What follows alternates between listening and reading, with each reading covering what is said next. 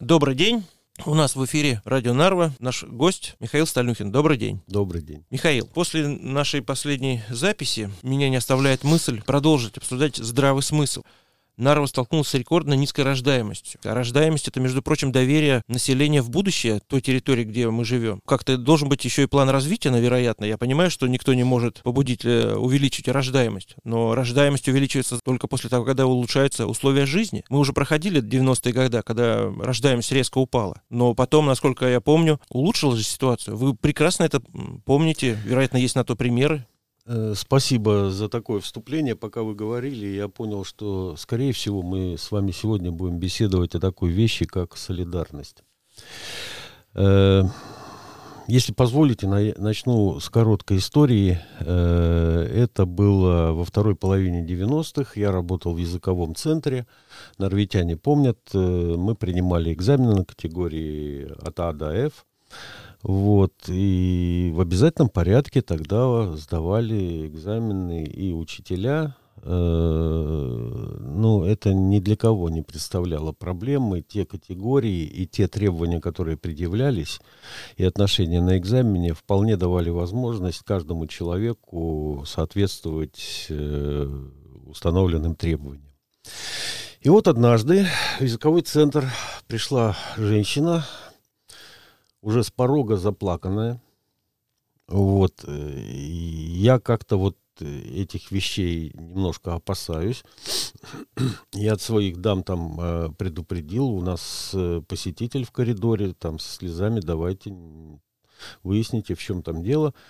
Вот, она зашла, и Левяля на нее посмотрел. Подождите, вы недавно были у вас, у нас на экзамене. Вы сдавали на категорию D, и, насколько я помню, вы сдали неплохо. Она говорит, да, все так. А э, в чем дело? Почему вы плакать приходите в языковой центр? И она нам протягивает бумажку. Э, ну, электронной почты тогда не было, видимо, по почте. Ну, конверт. Открываем, смотрим, а там внутри письмо от директора одной из наших школ котором он пишет, что ему кажется, что вот эта конкретная дама, она как-то ну, не соответствует знаниям, ну, заявленным в ее вот этом удостоверении. Он просит ее еще раз проверить и все такое прочее. После чего вообще, без всяких там совещаний, без всего, вот, э, Вяля накидала такую записку, что уважаемый, дальше имя, отчество. Ну, нас все знают, кто чем руководил в то время, поэтому я называть не буду, но это вполне конкретный человек. Если вы еще хоть кого-нибудь пришлете к нам для того, чтобы наказать, в кавычках, человека э, чужими руками, первое, что мы сделаем, мы Э, вызовем на экзамен вас. А у нас такое право есть, которым мы никогда не пользовались. Вот. И э, дали понять, что это то, о чем я буду сейчас говорить. Это солидарность. Э, то есть, как только кто-то выбивается из вот этой вот семьи, которая сложилась на какой-то местности, вслед за ним тянутся другие, и семья ломается. Вот, и больше у нас таких позывов не было. Мы эту историю, тогда еще была такая вещь у нас в Нарве, такая организация, э, неофициальная, совет директоров. Э, мы огласили там, что вот была такая история, так что, уважаемые директора, мотайте на ус. Вам не удастся от кого-то избавиться или кого-то наказать, используя для этого язык. Потому что мы все норвитяне, и было бы странно, если бы мы начали здесь э, проводить какие-то акции, которые могут вызвать э, негатив по отношению к прекрасному, логичному языку, который надо учить, а не наказывать с его помощью. 90-е годы, нулевые, десятые. По-моему, они как-то ложатся в Нарве в единую схему развития. Вот 90-е годы. Ура, свобода. Это как в фильме Захарова «Убить дракона». помните, там, когда свободу объявили, и пошли погромы, убийства, изнасилования, все такое прочее. Мы же помним все это время. Прекрасно Происходило помню. это по одной простой причине. Общество поменяло общественное устройство, то есть мы от социализма перешли к капитализму. Вдруг оказалось, что на обочине валяется куча ценного, но никому не принадлежащего барахла. Барахла в виде крингольма, в виде балтийца, в виде... да всего. Вот. И пошла дележка на верхнем уровне это нас по большому счету не затронуло, потому что было такое приватизационное агентство, они там тихонько делали свое дело, жирные куски распределяли, а у нас тут шло перераспределение и привыкание к новым условиям жизни. Это спонтанно вспоминается у Даррелла, знаменитого зоолога, в одной из книг он описывает, как в его зоопарке Э, к большой обезьяне, горилла, по-моему, или орангутан, не помню, ну, человекообразная, подселили самку. То есть жил он, жил один, а теперь их двое. А клетка-то та же самая. И у них на протяжении недели э, шла выработка э, э, правил игры. То есть вот имеет ли он право есть банан, когда она качается на вот этой подвешенной за веревку шине. То есть вот все вот эти вот э, протоколы, они все раз за разом, они договаривались. И вот эта вот договоренность, когда сменяется устройство общества, да, мы же помним и выстрелы, и взрывы. Я однажды с друзьями, э, там были учителя из двух школ, э, мы отмечали чей-то день рождения в бане на берегу э, Нарвы. Это такое замечательное место, там керосиновая лавка где-то рядом была, помнится, и все такое прочее.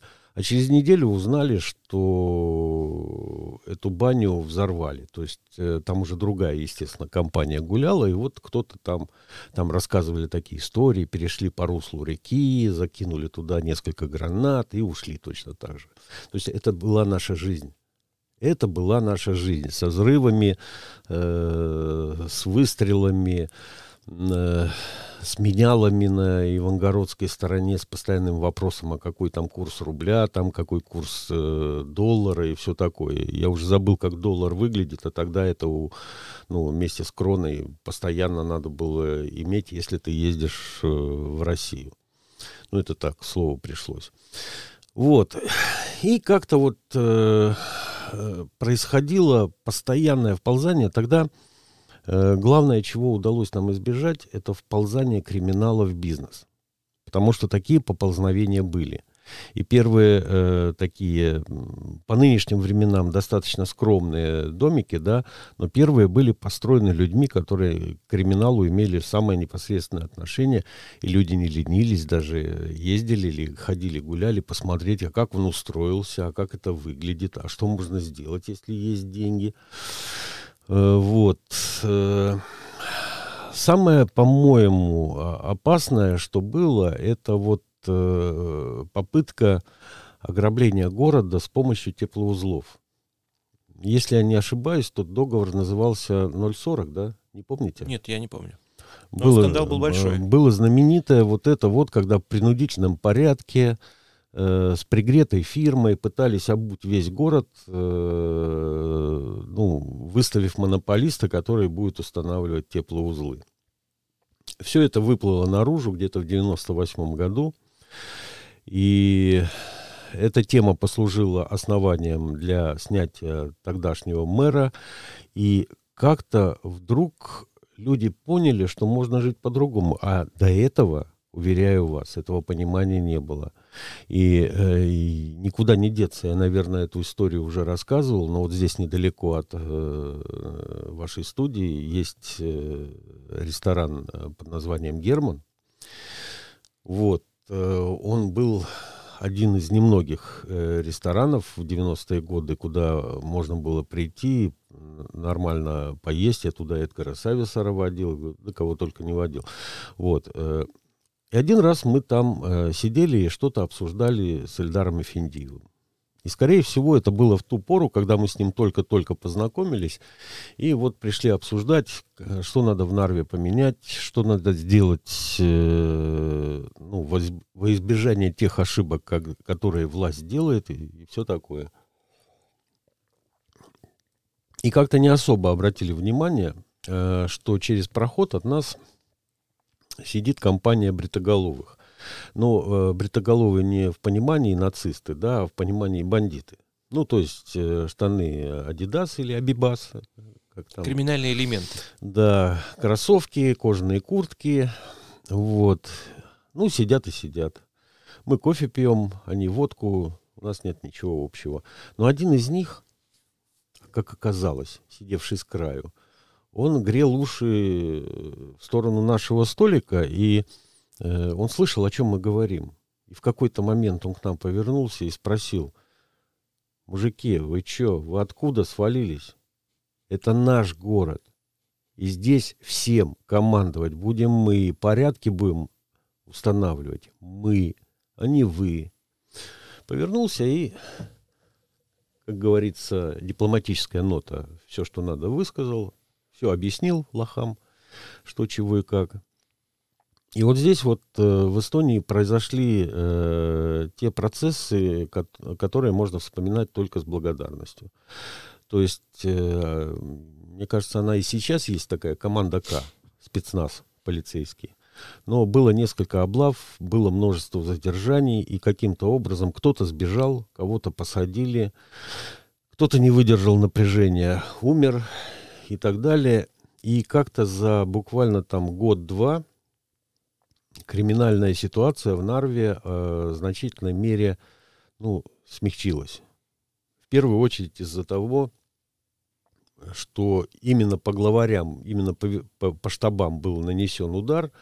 Вот. Э, дальше у нас появилась другая проблема. И Э, мало кто об этом помнит, но наркомания в Нарве была, это, это было просто какая-то эпидемия, на которую мало кто обращал внимание до тех пор, пока не выродилось это в волну СПИДа, потому что колющиеся наркоманы, они переносили, и появились люди, организации, которые старались помогать и наркоманам, и отучать, и до сих пор на слуху их имена, ну, это уже по-другому, вот эта борьба борьба шла. Но главное, что э, на закате 90-х э, вот этот бандитский элемент, он как-то отошел в сторону. То есть у нас уже не было необходимости э, оглядываться.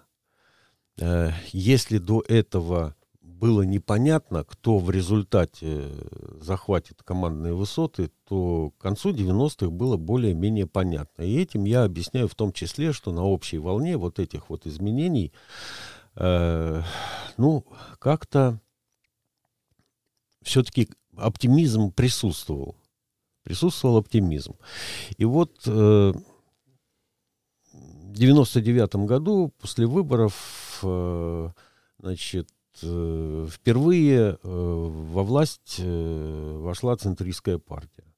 Значит, мы тогда были не в одиночестве, это была нечистая победа, вместе с нами было ОНП, я чуть-чуть оказался в стороне, у меня была новая работа в Риге Когу, и э, там, чтобы войти в их ритм и понять э, механизм того, как работает парламент, в общем, требуется очень много усилий. И три года я наблюдал со стороны и делал свои выводы. И предлагал коллегам, ну, изменить вот это, вот это, вот это.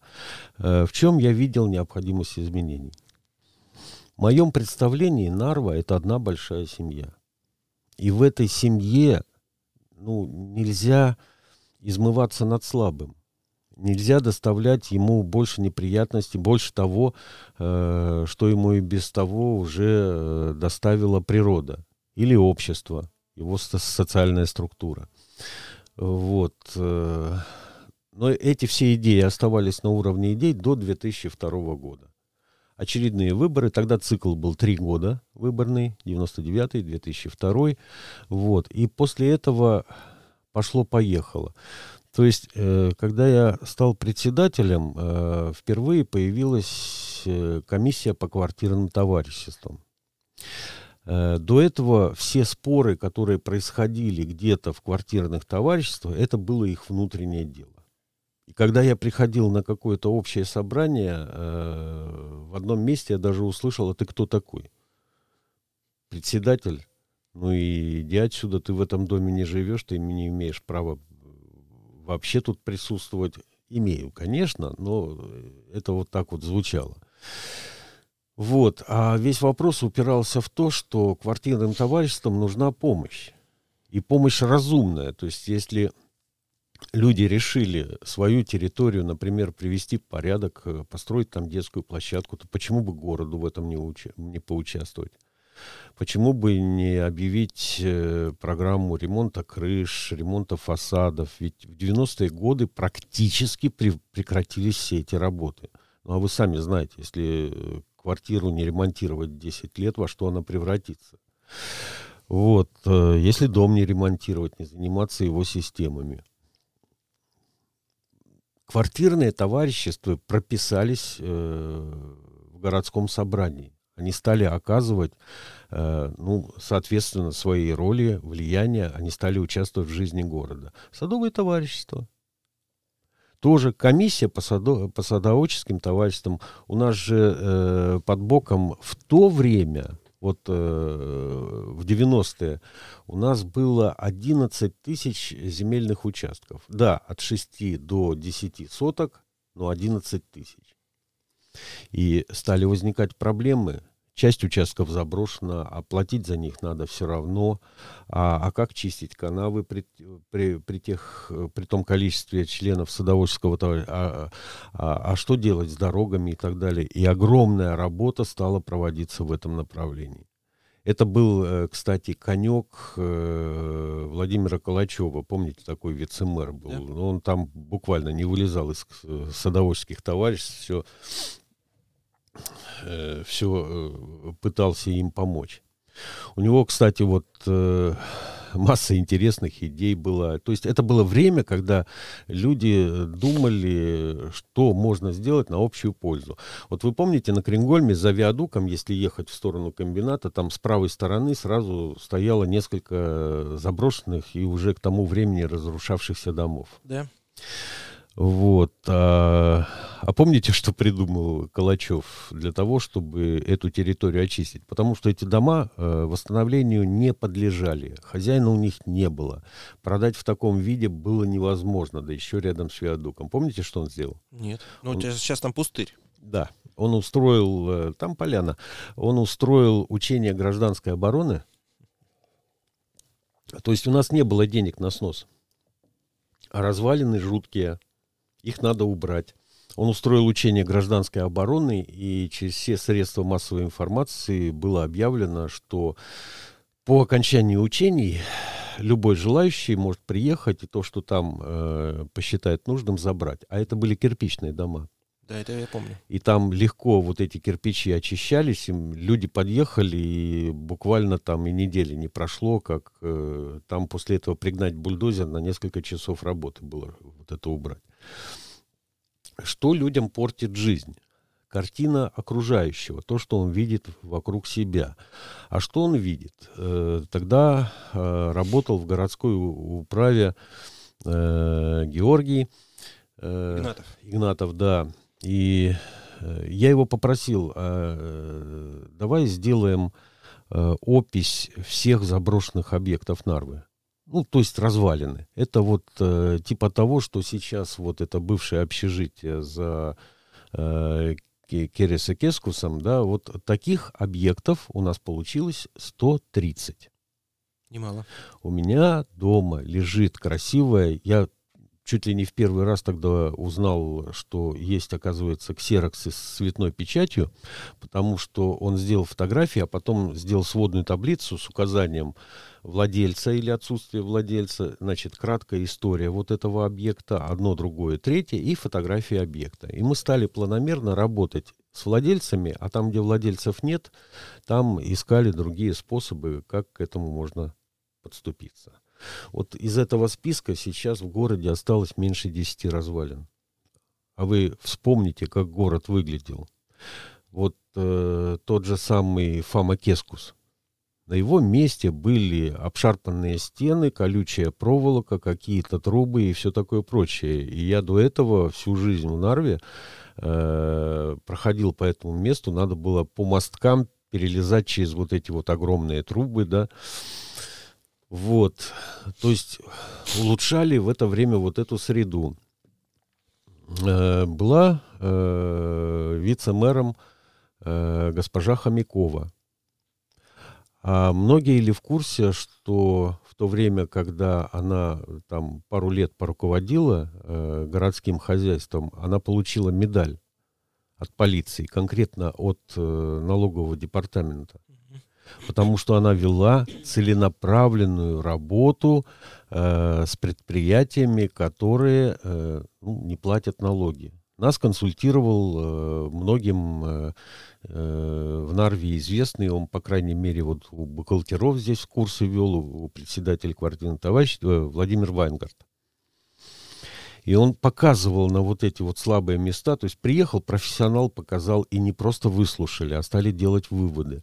А бюджет города, он зависел от того, платятся налоги или не платятся. Значит, с одной стороны, мы поднимаем народу настроение, с другой стороны, э, возбуждаем деловую активность, и количество работающих, вот к седьмому году мы э, дошли до исторического минимума безработицы за все время независимости.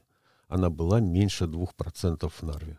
Представляете? Это при нынешнем состоянии, когда она уже под 20 лезет. Знаете, простите, я вам хочу просто сказать, что во всем этом мне нравится поставлены, ну, я это говорил в прошлом нашем, нашей беседе, конкретные задачи. Это вы конкретно перед собой поставили. Э, обшарпанные, разрушающие э, дома и недвижимость, налоги, работа. Это, это были конкретные задачи, которые вы перед собой ставили. Сейчас этого я не вижу. А я вам пытаюсь объяснить. Вы именно так поставили, а я вам объясняю. Вот 90-е лихие бандитские, вот нулевые активная работа, когда в 2002 осенью я стал председателем городского собрания, мы приняли бюджет на 2003 год, желающие могут проверить, он был чуть-чуть больше, чем 300 миллионов крон. И чтобы понять, что такое 300 миллионов крон, это у городского э, собрания – Э, тогда была машина, э, ну, я постоянно куда-то из садового товарищества на электростанции, оттуда на Крин и так далее. Вот. У нас не было денег, чтобы купить на эту машину резину. И однажды у нас лопнула шина на скорости там за 100 километров на шоссе Нарва-Таллин. Просто вот эта кордовая вот эта вот проволока там лезла, лезла, лезла и в какой-то момент просто не выдержала. Э, а денег не было на покупку э, нового комплекта, вплоть до такого. Но в четвертом году уже был бюджет 400 миллионов, в пятом 500, в шестом 600. И вот так мы дошли до девятого года, и, и было уже 900 миллионов крон. Значит, э, каждый год цифра в начале бюджета менялась на единичку да, меня будут поправлять, скажут, да, я помню, что в это время и в Риге Когу принимались законы, которые э, большую часть э, вот этих поступлений от налогов, э, ну там э, разница была там э, в полпроцента, в процент, да, но добавляли. Но главное было все-таки то, э, как мы работали на месте.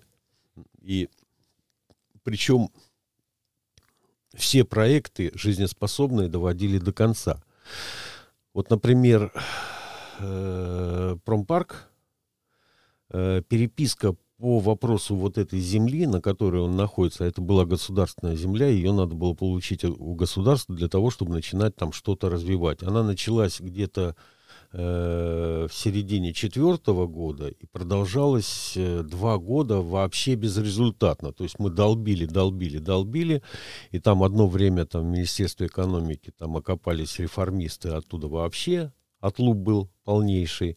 Вот. А потом ситуация поменялась, э, ну, как оно в жизни происходит, да, то есть своим просто проще объяснить, в чем дело.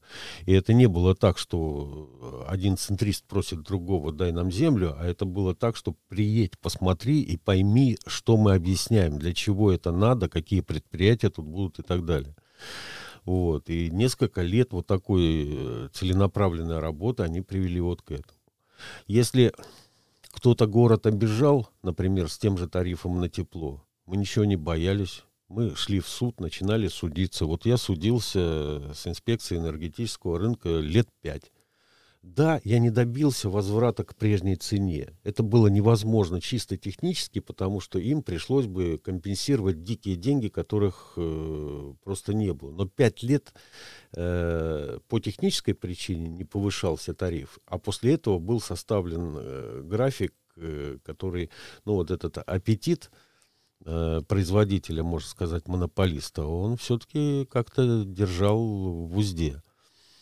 Вот вот при этом постоянно была вот такая оглядка. А что люди скажут?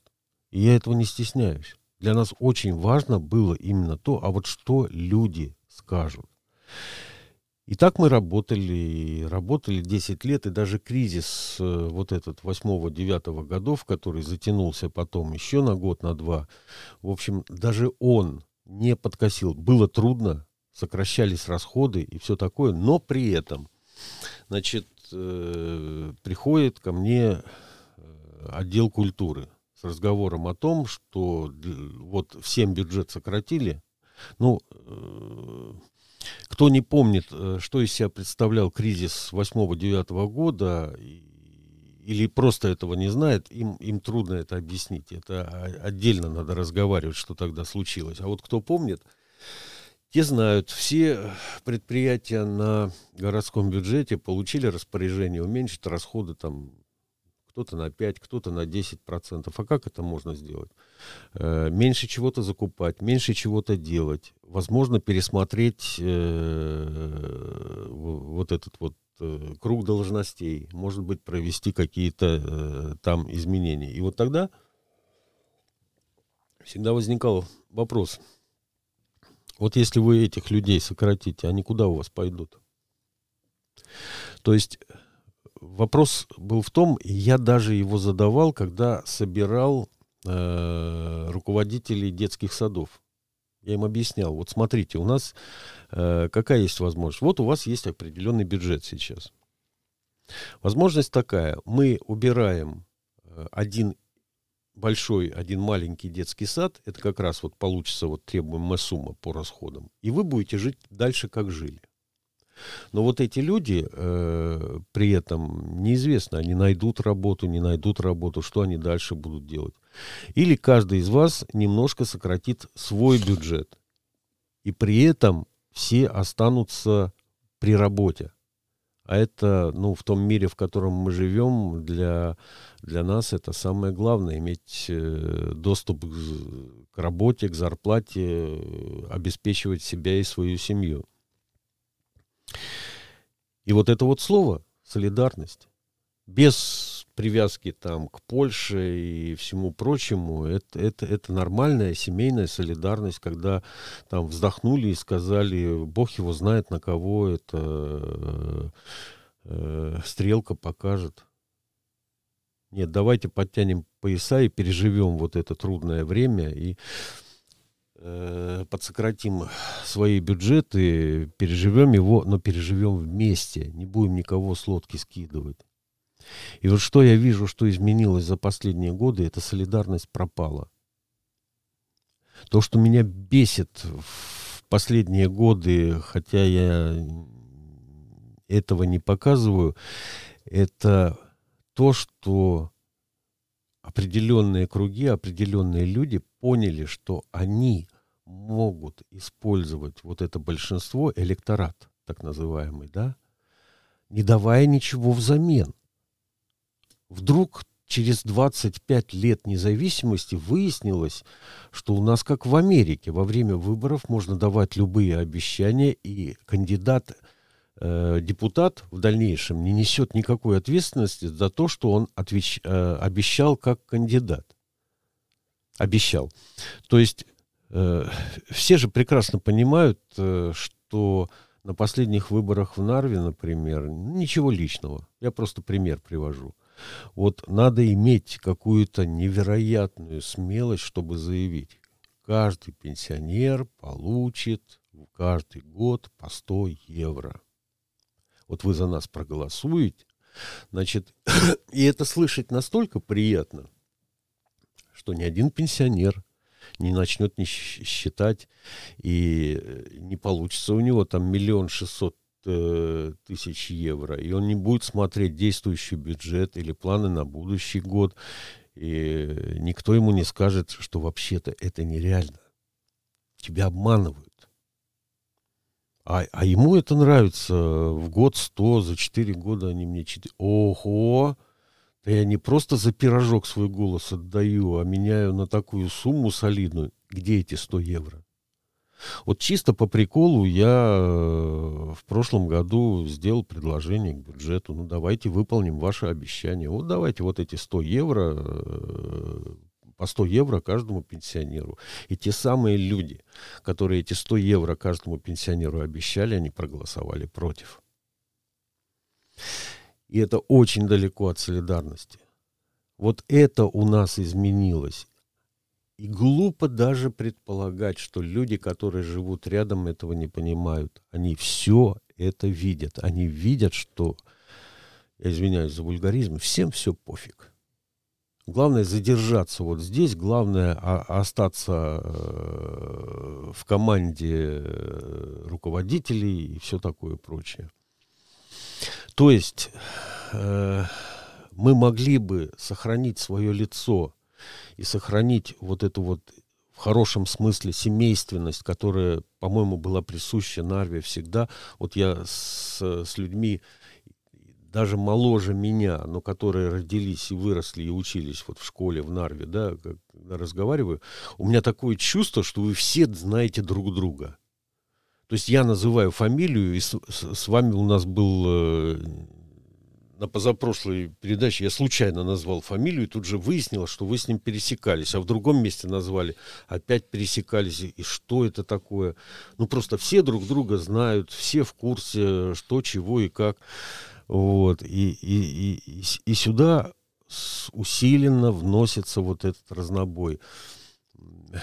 То есть для того, чтобы победить э, противника, надо сначала разбить на части, разделить, э, не дать ему быть вместе. И это печальная аналогия, потому что я это воспринимаю постоянно вот таким образом, что э, нет того, что большая семья кого-то выделила из своей среды для того, чтобы он их вел к лучшему будущему, а есть представление, что вас воспринимают как, раб, э, как, как врагов. Вас пытаются разобщить, э, с вами пытаются проводить всевозможные психологические эксперименты, все для того, чтобы вы не рыпались и спокойно давали делать с собой все, что угодно.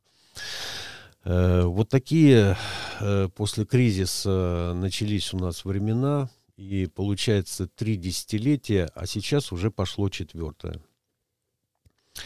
И все усугубляется еще общеевропейскими вот этими вот э, неурядицами, э, этим жутким э, конфликтом, войной на Украине. Не знаю, здесь размыш... размышления могут пойти в любом направлении, но я дам право вам, наверное, выбрать, куда мы дальше двинемся с этого момента. Объ... Объяснить, почему мы сейчас так живем, как я эту ситуацию вижу вот исторически за последние 30 лет, я, ну, как мог, попробовал это сделать. Но все равно я хочу вам сказать, что при этом мы, норвитяне, которые здесь выросли, у которых здесь дети, мы все равно стараемся сделать что-то хорошее для города. У нас было интервью буквально на днях, да, которое мы опубликовали на сайте тема.ие с Натальей Метелицей. Она в сферу своих профессиональных возможностей совместно с коллегами организует бесплатно в интернете там возможности по первой помощи. Выяснилось, что вот из интервью, что у нас спасают одного человека из десяти которые там, сердечный приступ или еще что-то такое. Это довольно низкий показатель. Или у нас есть прекрасная группа, которая помогает полиции искать людей. Там у нас такой дядя Леша тоже давал у нас интервью. То есть в любом случае люди готовы помочь пойти навстречу и своим близким, своим соседям или еще что-то такое. Мне кажется, нужно искать какое-то взаимодействие местной власти с людьми, которые готовы тоже помогать. Так э, именно про это я и говорю. Я этих людей знаю э, кого-то лично, кого-то по ленте в Фейсбуке. И э, когда дядя Леша, да, э, так пропал человек, собираются люди, а там это идет с фотографиями, совсем я понимаю, что мне в моем возрасте и с моим здоровьем э, э, в лесу делать нечего, но я за них переживаю и желаю им успеха. Вот. А сколько людей занимаются у нас бездомными э, животными и за, за них переживают э, ну, иногда просто, я не знаю, до каких-то ну, не будем называть да. это слово, инфаркт и все такое прочее, но оно есть так на самом деле. Но дело в том, что каким-то невообразимым образом они выделили себя и позволили э, избраться в городскую власть тех, кто их убеждения не разделяют. И все попытки помочь одной организации, другой, третьей, четвертой, вот почему так получается? Из Риги Когу я могу привести деньги и им помочь. А здесь, находясь на месте, в городе, и речь-то идет о небольших деньгах. Вместо этого э, предпочитают э, помогать тем, кто помог им э, деньгами или добрым словом во время выборов.